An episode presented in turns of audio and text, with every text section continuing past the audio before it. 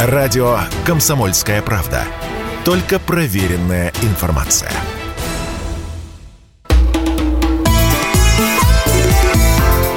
«Национальный вопрос» В студии ведущие программы Андрей Баранов. Здравствуйте, Елена Афонина. Да, и сегодня в прямом эфире в рамках программы «Национальный вопрос» мы э, хотим обсудить вместе с нашими экспертами, ну и с вами обращаемся мы к нашим радиослушателям, две очень важные, на наш взгляд, темы. Первое э, касается предположения о том, что э, Украина будет разделена, и, в частности, весьма Интересные высказывания прозвучали от э, главы службы внешней разведки, который сказал, что э, Польша уже не просто имеет некие планы на западную часть Украины, но и активно продвигается в этом направлении и информационно, и вполне себе э, военным путем и образом. Ну, а начнем мы с другой темы, хотя, конечно, она тоже связана с Украиной. Резко обострилась ситуация в Приднестровье.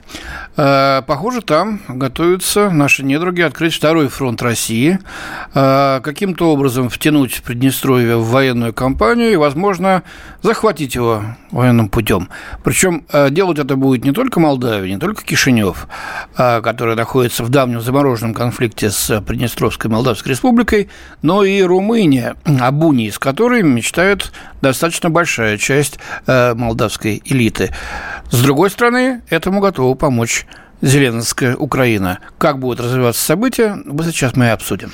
Да, и э, с нами на связи научный руководитель Института региональных проблем, кандидат политических наук Дмитрий Журавлев. Дмитрий Анатольевич, здравствуйте, приветствуем вас. Добрый день. Добрый день, да, с праздником. Все-таки 1 мая забывать тоже не будем об этом. Нет, конечно. Да, и президент Ассоциации независимых политологов Приднестровья Андрей Сафонов. Андрей Михайлович, здравствуйте. Здравствуйте, дорогие друзья, и тоже с Первомаем. Да, ну, у нас вопрос сразу к вам, наверное, Андрей Михайлович, потому что э, вы э, знаете, ограничилось ли дело всего лишь э, тремя вот этими терактами, которые были на территории Приднестровья в течение этой недели, или все-таки сейчас, ну, довольно напряженно в республике? Уважаемые коллеги, могу сказать так. С одной стороны, были конкретные факты вот этих террористических актов. Была диверсионная группа в Тирасполе, которая обстреляла здание Министерства госбезопасности нашего государства. С другой стороны, и Кишинев, и Тирасполь в последние дни сделали некоторые шаги, которые говорят о том, что они со своей стороны не хотели бы доводить ситуацию до края, а именно – Кишинев подтвердил закупку российского газа, объявив о безальтернативности этих закупок. Кроме того, он будет покупать электроэнергию у Приднестровской электростанции, то есть Молдавская ГРЭС в городе Днестровске. А Москва со своей стороны подтвердила готовность поставлять дальше газ в Молдову в штатном режиме, что сегодня 1 мая и делается. Поэтому, конечно же, порох держим сухим, как уже не раз отмечалось, бдительность сохраняем, но не паникуем, чтобы тем самым заодно не дать нашим недоброжелателям повода для каких-то провокаций. Ну, это хорошо. Хорошо, они еще и платили за газ вовремя, угу. а то ведь э, покупать, вернее, брать-то берут, а платить забывают. Но что мы видим по другую сторону молдаво-румынской границы? Министерство транспорта Румынии позавчера вдруг ни с того ни с сего в срочном порядке объявило тендер на ремонт ширококолейной железнодорожной линии Джурджулешты Галас. Оказывается, есть такая э, российских стандартов э, колея ширококолейная, которая идет через границу вот э, в порт Галас, румынский. Э, делается это в срочном порядке. Ремонт будет стоить э, более миллиона леев румынских. И, э, значит, все это делается под государственным, так сказать, контролем. Для чего? Якобы для поставки нефтепродуктов. Но ведь поставлять по ширококолейной галее, которая не требует перестановки вагонов, то есть без остановки можно пересекать границу, можно все что угодно, в том числе и технику. Мы видели все кадры, многие, по крайней мере, они идут по соцсетям, по каналам, а, как румынская бронетехника, ну, слабенькая, конечно, все-таки бронетехника, колоннами движется в сторону границы с Молдавией. Для чего? Не для того ли, чтобы под молдавским флагом румынские части начали наступление на Приднестровье, а с другой стороны Украина, значит, эту маленькую полоску, э, значит, э, сожмется со своей украинской стороны. И продержаться они смогут сколько? Эксперты не отводят им не более недели, в лучшем самом случае. Там 5 тысяч наших миротворцев, э, ну, приднестровские, так сказать, боевые соединения, но выстоять против двух армий шансов нет. Дмитрий Анатольевич, вот хотелось бы ваше мнение теперь услышать по поводу вот этого второго фронта, который открывают э, против России. Явно же, что это э, происходит э, в интересах Украины. Конечно, конечно. Украине пробивается еще один мост через Приднестровье на запад. И это мост поставок оружия, это а, Одесса недаром все более и более превращается в крепость. Все это делается именно для, ну не Украины, конечно, Украине-то всем плевать. То, чтобы Украина подольше повоевала с Россией. Вот главная задача, да? Но вот интересы участников игры, они не совпадают. Потому что я так понимаю, что и Кишинев не в восторге от того, что румынская армия окажется на ее территории. Потому что войти-то она войдет, а уйти-то вряд ли уйдет. После чего встанет вопрос, а нужна ли вообще независимая Молдавия? Я не говорю о независимом Приднестровье. Независимая Молдавия нужна Западу? Вряд ли. И вот теперь госпожа Санту, по-моему, как вертится, как уж э, пытаясь и не отказать начальству, они же проамериканские у нас ребята, и все-таки как-то сделать так, чтобы на восточной границе Молдавии не оказалось румынских солдат. Но ведь есть унионисты в Молдавии, у них целая партия, которые ждут, спят и видят вообще э, объединение с Румынией, уния так называемая. Э, их э, меньшинство населения, но их можно, так сказать, сравнить по напору, наверное, с нациками украинскими. В случае чего они возьмут и вот устроят нечто подобное, что устроили 2 мая 2014 года в Одессе националисты. И запугают всех остальных. Вопрос только в том, что, как я понимаю, госпожа Санту не собирается быть Януковичем.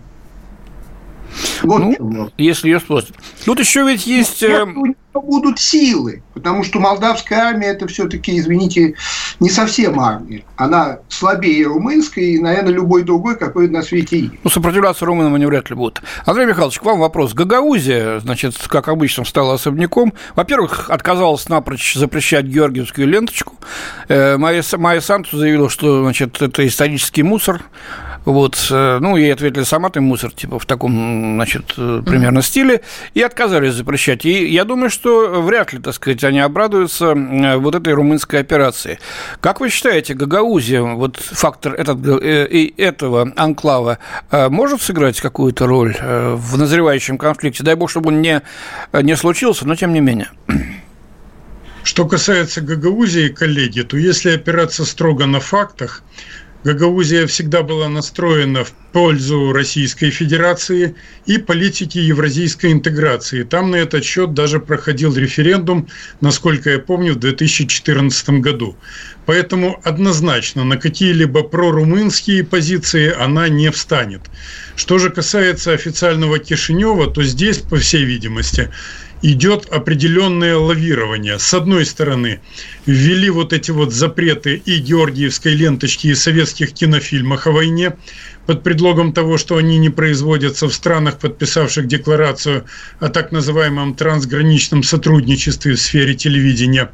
А с другой стороны, Молдова отказалась э, присоединяться к антироссийским санкциям. И это тоже понятно, потому что в таком случае можно однозначно оказаться без газа и даже попасть в список недружественных стран. Положение руководства Молдовы тоже, как вы отметили уже чуть ранее, конечно же, очень щекотливое. Поэтому, на мой взгляд, такое лавирование будет продолжаться и дальше на обозримый период. Но что касается Румынии и перешивки колеи, то уже были сообщения в СМИ, которые никем не опровергнуты, о поставках через территорию Румынии Э, вооружений, которые далее проходили через территорию Молдовы, минуя Приднестровье. Возможно, с этой целью и был российскими бомбардировками поражен мост, который находится в районе курортного комплекса «Затока».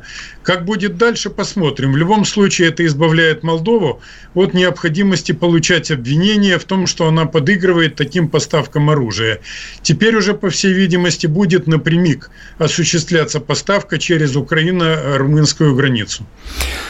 Так, тогда у меня вот такой вопрос, э, он немножко эфемерный, но тем не менее. Все-таки случилось.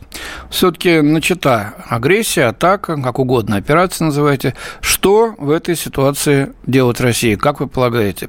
Что мы должны делать? Значит, военным путем бомбить, так сказать, логистические маршруты, конкретное скопление войск, ну, плюс дипломатические там протесты, которые, конечно, никто не будет слушать. Э, Россия оказывается в очень сложном положении в данном случае. Как вы полагаете, уважаемые эксперты, какую линию должна избрать Москва? Жесткую, несмотря ни на кого, или пытаться все-таки лавировать? Мы сейчас что-то третье? Приднестровье говорим. Да, естественно. Пожалуйста. Дмитрий Анатольевич, ну, давайте. давайте вы, пожалуйста. Давайте. Я, хотя коллега, думаю, лучше меня скажет. Как мне кажется, у нас, в общем, нет выбора иного, как жесткая линия. Не то, что она мне нравится. Я вообще небольшой любитель махать шашкой, но не жесткая линия в данном случае будет означать то, что нет никакой линии. Просто Румыния оккупирует территорию Молдавии и постарается оккупировать территорию Приднестровья. Да? Ничего другого нет. Другой вопрос. Мы можем сделать другой выбор. Не уверен, что он правильный. Прям скажем, считаю, что он неправильный. Забыть об этой территории и заниматься исключительно Украиной. По принципу потом как в 1944 году пойдем и освободим. Там миротворцы наши, 5 тысяч. Да, ну, э, прошу прощения, мы сейчас уходим на небольшой перерыв, э, и э, давайте тот же самый вопрос, на который ответил Дмитрий Журавлев, научный руководитель Института региональных проблем, кандидат политических наук, ответит и президент Ассоциации независимых политологов Приднестровья Андрей Сафонов. Здесь, в этой студии, встречаемся буквально через несколько минут и продолжаем обсуждение этой темы. Радио «Комсомольская правда». Никаких фейков, только правда.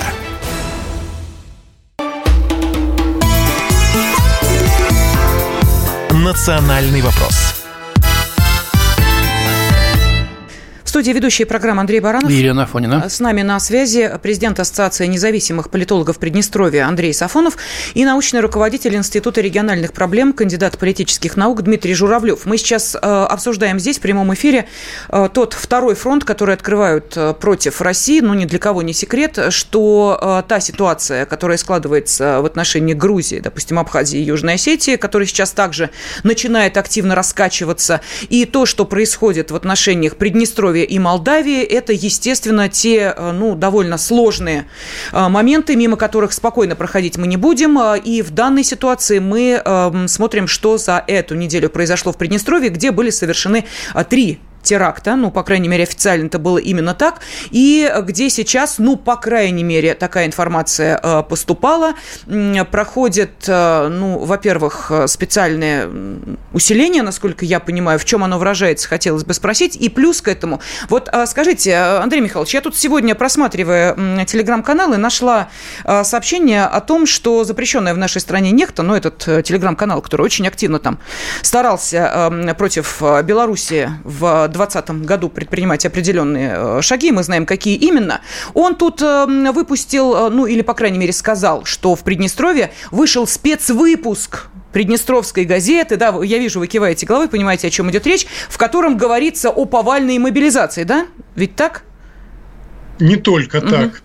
Там говорится о повальной мобилизации, там говорится якобы о помощи, призыв к помощи к Украине против российских оккупантов и так далее, и так далее. Кто конкретно его выпустил, какие люди, с какими звездами на погонах за пределами Приднестровья, мы, конечно, пока не знаем. Но это однозначно абсолютно примитивная и глупая задумка, которая в нынешней грозовой обстановке, конечно же, не обладает высоким качеством, но цель ее однозначна. Это провокация для того, чтобы повысить градус напряженности. Это сто пудов.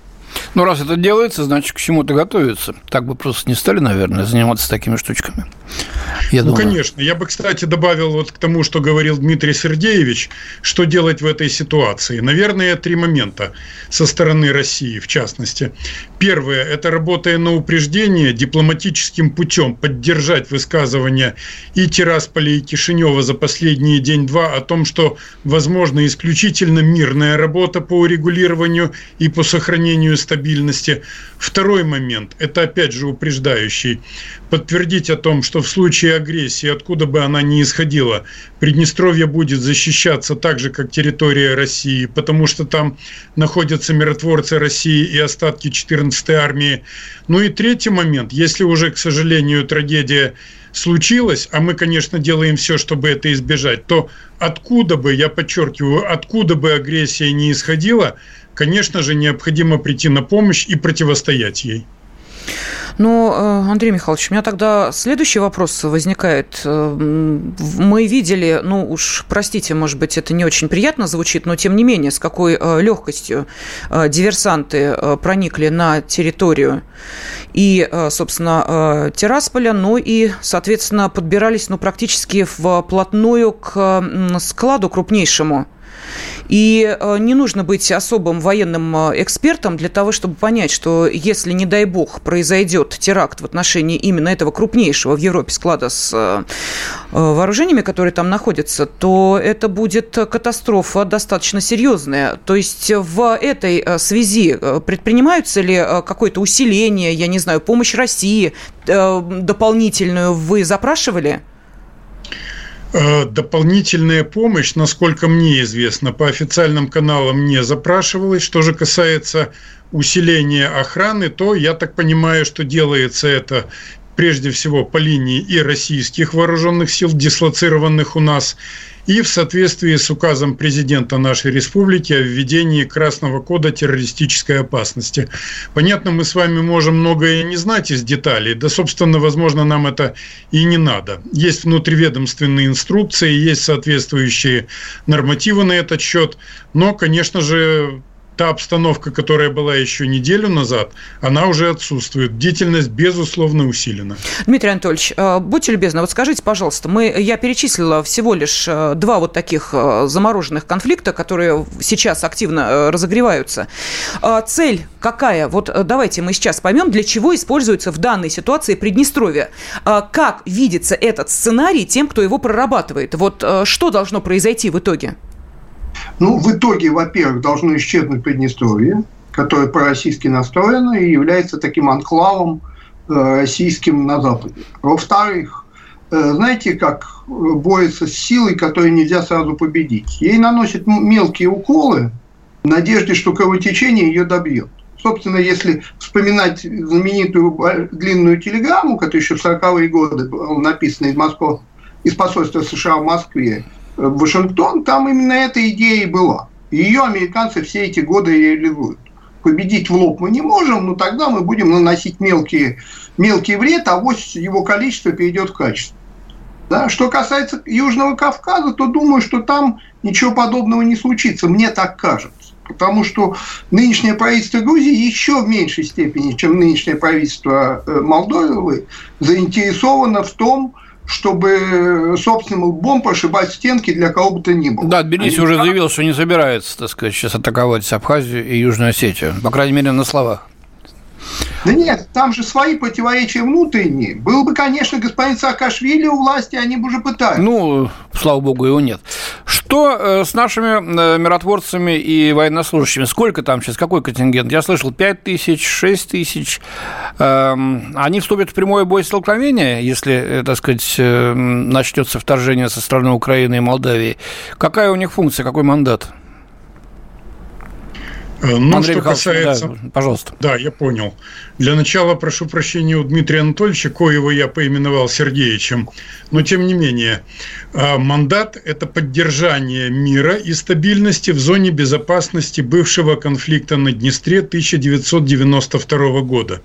С учетом узкой полосы, кое представляет собой Приднестровская Молдавская Республика, Конечно же, от кого бы ни исходила угроза миру и стабильности, российские миротворцы могут это пытаться предотвращать. А вот оперативная группа войск – это остатки бывшей 14-й общевойсковой гвардейской армии. В их мандат, среди прочего, входит охрана складов в Колбасне.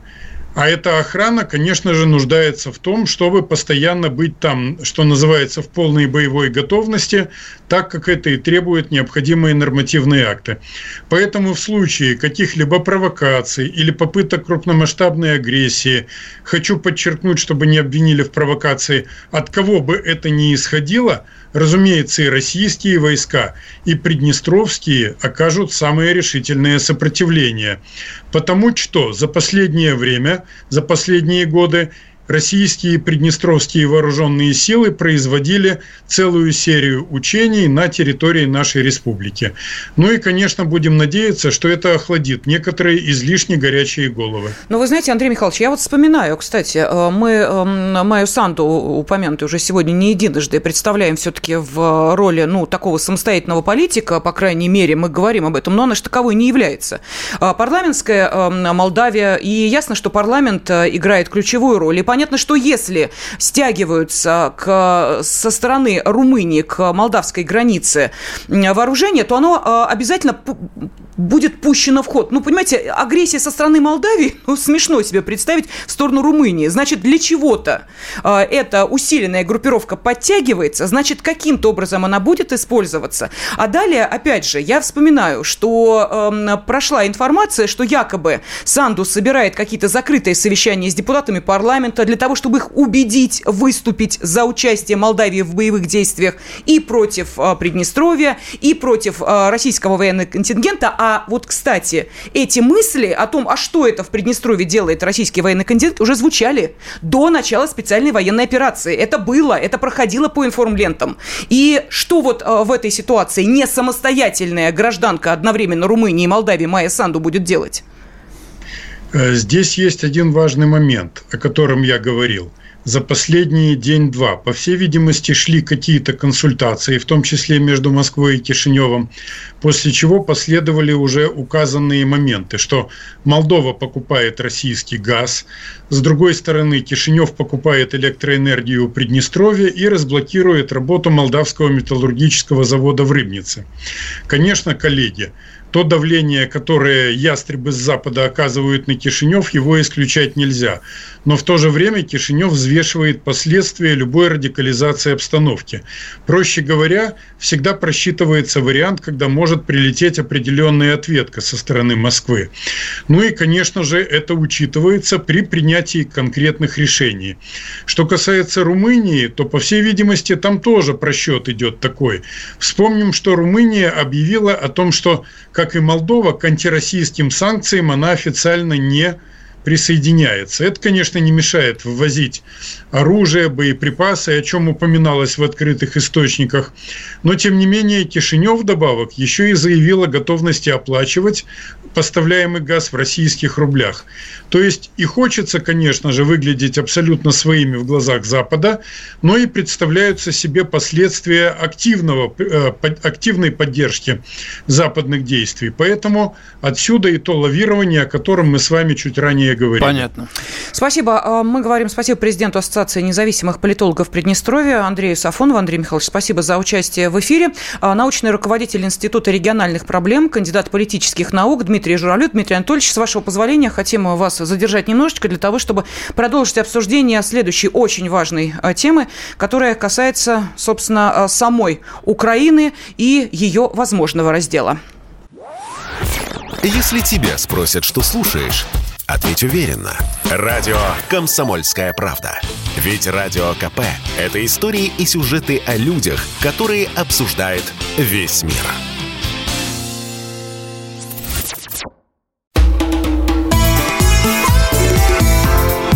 «Национальный вопрос» студии Андрей Баранов. И Елена Афонина. Да, и мы приветствуем наших радиослушателей. А Мы поговорили о том, как маленькое, да, по масштабам, конечно, а, Приднестровье становится большой проблемой, и в чем... Ну, это... может стать. Может стать, да, потому что тревожно было на этой неделе. Несколько терактов а, были совершены на территории Приднестровской республики. Ну и поговорили, собственно, об интересах Украины и Румынии в отношении и Молдавии, и Приднестровья. Ну а сама Украина а, интересно не как целостное государство, а как некая территория, которую собираются разделить. Я просто напомню, что еще в марте на польском телевидении вдруг неожиданно продемонстрировали карту, на которой Волынская, Ивано-Франковская, Львовская, Ровненская Тернопольская области Украины оказались включенными в состав Польши. А дальше на выступлении в ГИМО глава МИДа нашей страны Сергей Лавров, отвечая на вопросы, сказал в частности о миротворцах. Вот когда возникла вот эта первая тема, что давайте миротворцев на территории Украины, и очень активничала в этом как раз Польша, вот был задан вопрос, что это вдруг. Ответ был следующий, что если говорят о миротворцах, то имеют в виду, во-первых, запад Украины, если миротворцев ведут, во Львове штаб-квартиру сделают, потом там и останутся. У них такие мысли витали, и не только мысли, такое было в прошлом. Вот это цитата Сергея Лаврова. И вот четверг появилось э, заявление э, главы службы внешней разведки России Сергея Нарышкина. Очень необычное, оно такое в стилистике разведывательного сообщения, как можно понять, там мало публицистики. А конкретно по данным разведки, сообщает Нарышкин, Вашингтон вместе с Варшавой сейчас рассматривает вопрос о скорейшем вводе на территорию тех пяти областей, на которые ты назвала. Это бывшие всходни Кресы, то есть Кресы, восточные рубежи, восточные границы, восточные области, которые в 1939 году отошли к Советскому Союзу, были переданы в состав Украинской Советской Социалистической Республики. Так вот, на эти территории э, будут размещены э, польские воинские контингенты, миротворческие.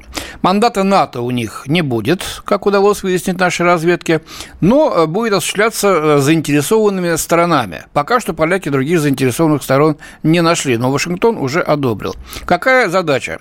Взять постепенно под контроль стратегические объекты, находящиеся там, э, на этих территориях. Что значит взять под контроль? Взять их, отобрать их у Национальной гвардии Украины. И потом получить мандат на то, чтобы остаться там на неопределенный период времени для защиты от российской агрессии, конечно. А потом, видимо, и интегрировать эти земли э, в состав э, Великой Польши. И тем самым осуществить давнюю мечту значит, э, поляков.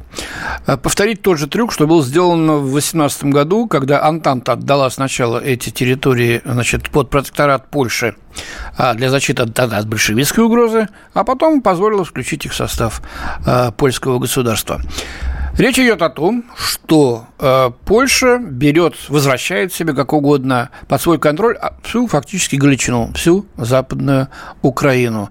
И фактически начинается ее раздел. Вполне можно представить, что Румыния потребует права на Буковину и на юг Одесской области, а на Закарпатье, э, возможно, Венгрия, потому что там э, уже э, был составлен э, э, такое, такое обращение к Орбану от этнических венгров там проживающих с целью э, взять их под свое крыло и о готовности провести референдум по этому поводу. Сейчас там, кстати, э, в некоторых городах взбунтовались женщины.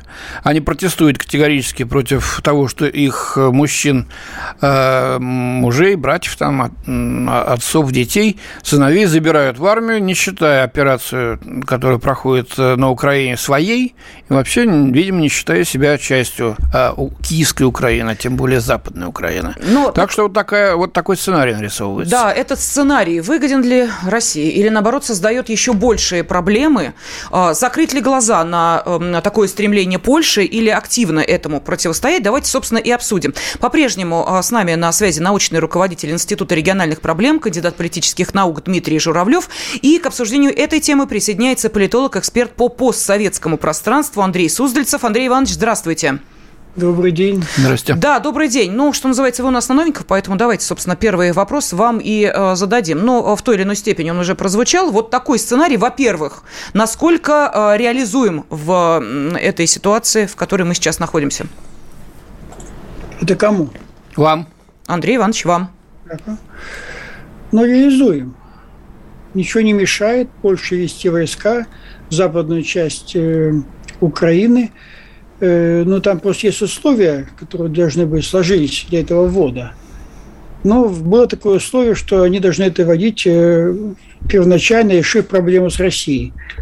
ну, так, во всяком случае, коллеги говорили, так сказать, мы обсуждали в кулуарах, так на встречах о том, что, конечно, надо было с нами, иначе могут попасть и рискуют попасть под удар наших э, вооруженных сил и ВВС. Но не факт, потому что ВВС у них есть свое, и вести не могут буквально за несколько, ну, наверное, там за пару суток, если очень постараются. Вот. И, в принципе, есть мнение тоже второе, что гарантированно столкновение с российскими войсками тоже не гарантировано. Мы можем вполне это делать, так сказать, не постараться не связываться с поляками. То есть э, варианты очень обширные. Ну, мы не должны забывать, что э, Польша имеет претензии на эти территории, об этом совершенно правильно говорилось, э, но эти претензии ни разу с 1945 года публично властями Польши не обговаривались. То есть никаких таких вот э, государственном уровне претензий территориальных Беларуси и Украины, каких вот западным властям э, для Польши Восточной не говорились ни разу. Поэтому, да, есть такая тема публицистики на политической, там поднимается иногда, так сказать, очень, но они в этом плане осторожны. Кстати, осторожные венгры и румыны. Румыны вообще эту тему не поднимают на украинской территории, они Э, как-то более-менее воспринимают близкую тему себе и Молдовы, где они паспорта раздают. А венгры очень осторожны очень осторожны, и я тему неплохо знаю, они как-то тоже ничего не говорят про Закарпатскую область. А ну, вот поэтому... паспорта раздают, уж простите, был скандал большой, когда выяснилось, что Раздают легкости... паспорта в Молдове, не на нет, Украине. Нет, нет, на Украине, венгры, на Украине венгры, венгры да, да, раздают, а, венгры, раздают. Да, венгры раздают, венгры ага. раздают. А, Андрюш, а вот такой вопрос, э, как Киев-то на это будет реагировать? Это раз – и как будет реагировать Плохо. население Западной Украины? Ведь никто, Плохо. у поляки не забыли волынскую резню, mm. западные украинцы не забыли, значит, польское панство и господство. Э, они там второй фронт получат, уже они, а не мы. Э, ну, понимаете, какая проблема? Чтобы такое еще сотворить, необходимо просто-просто поменять все руководство Украины. Они на это не пойдут вы поймите, они пойдут не потому, что там это выгодно невыгодно, ну, потому что они националистично настроены это раз. И претензии украинцев вообще-то ко всем соседям, буквально ко всем, не только, не только, не только как они называют, к русским. Э, дальше надо учитывать, что украинское общество живет в предвкушении победы над Россией. То есть не победителем себя считают. Там все это подается именно так, из этого единственного канала. Там они-то в предыдущие это 8 лет, там чуть день только это очередная победа над Россией. Сейчас так тем более. В общем-то, и вдруг неожиданно такой поворот с Запада, это будет восприниматься как удар в спину. Так что здесь тоже украинцы будут не в восторге, прекрасно понимая, что это придет старый заклятый враг. Ну, простите, как Бога ради, это сейчас... как преподнести, если это преподносится как усиление Украины э, с помощью Польши и дополнительные силы? Дмитрий Анатольевич, вот э, согласны с э, вашим коллегой? Да, Пожалуйста. Именно так это и будет преподнесено. Мы пришли вам помочь. Мы, правда, потом не уйдем. Это правда.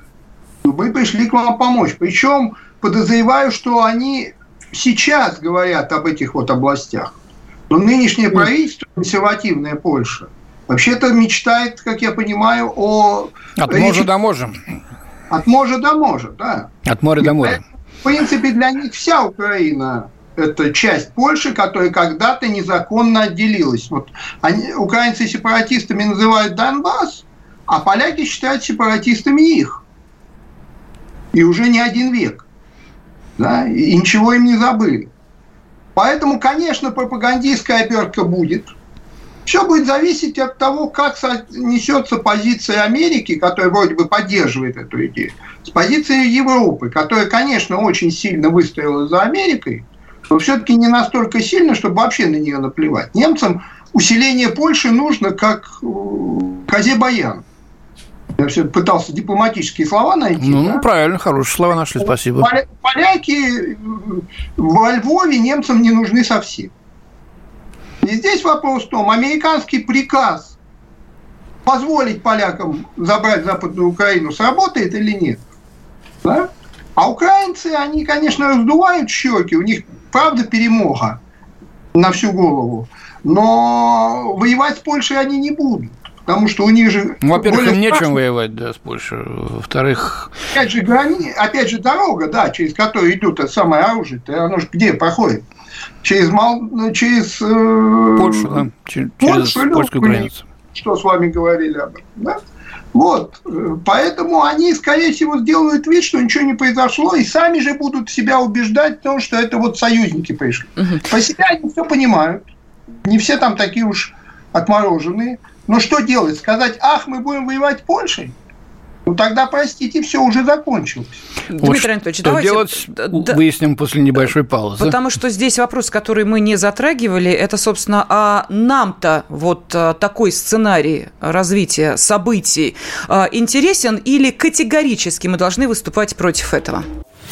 Если тебя спросят, что слушаешь, ответь уверенно. Радио «Комсомольская правда». Ведь Радио КП – это самые оперативные и проверенные новости.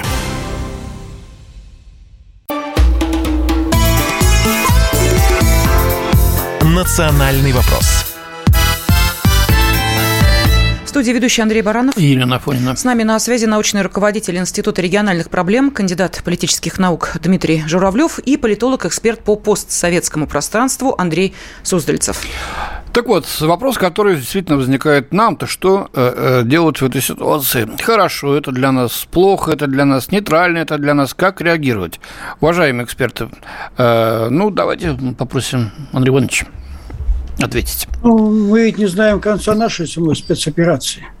Наша задача ведь были не в территориях, не уничтожении государственности Украины, не снятие правительства. Мы говорили о демилитаризации, денацификации, нейтральном статусе Украины. В общем-то, это о чем говорит? О том, что переговоры совершенно для нас сейчас вопрос такой подвешенный. Понятно, что Украина, испытывая поддержку стороны Запада, до переговоров нормальных нас не пойдет. В лучшем случае, если мы окончательно действительно добьем ВСУ и как-то займем территорию левобережной Украины юга Украины, то это все просто подвиснет в состоянии такой, знаете, ни войны, ни мира. В лучшем случае какое-то перемирие будет. Тогда мы на Западной Украине, западной, это правобережной Украине получим такого лютого врага, который буквально за пару лет э, свою армию, конечно, восстановит. Ну, это вариант Грузии, когда тоже после восьмого года, за два года армию себе восстановила. В общем-то, и ситуация будет такая, знаете, формата, там, как корейского варианта, там, Индия, Пакистан. То есть это бесконечная напряженность. Потому что украинцы на соглашение с нами не пойдут, а если пойдут, то его, его не выполнят. Это будет Минск-3. В этом варианте появление на западе Украины э, польской армии, польских войск, так сказать, ну, естественно, они будут подаваться, я соглашусь, будут подаваться как миротворцы, как защитники, ну, они ситуацию только усугубят то, что Украина будет чувствовать за спиной в общем, некую поддержку, государственность там будет сохранена, там будут какие-то гарнизоны, в общем-то, но, с другой стороны, будет и проще, потому что понятно, что Польша будет пытаться войти на территорию Украины с мандатом НАТО. Это НАТО. Угу. Это не отдельный какой-то вариант. В общем дело. То есть, э, ну, будет такое, в принципе, вот такое соприкосновение с блоком НАТО.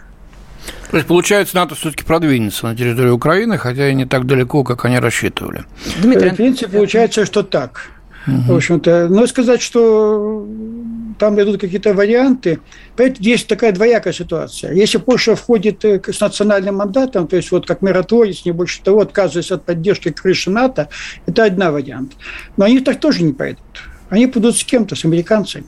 Кстати, американцы, ни Конгресс, ни президент США э, такого мандата не давали поддержки указания. Это пока еще наши фантазии. В общем-то, там тоже ну, это все прекрасно понимает. Ну, это было, сильный, было сильный специальное сильный... пояснение э, службы внешней разведки уже в пятницу, что это не фантазия, а конкретная разведная информация. Я Возможно, вас очень попросил бы, коллега, никогда не ссылаться на такие вот службы.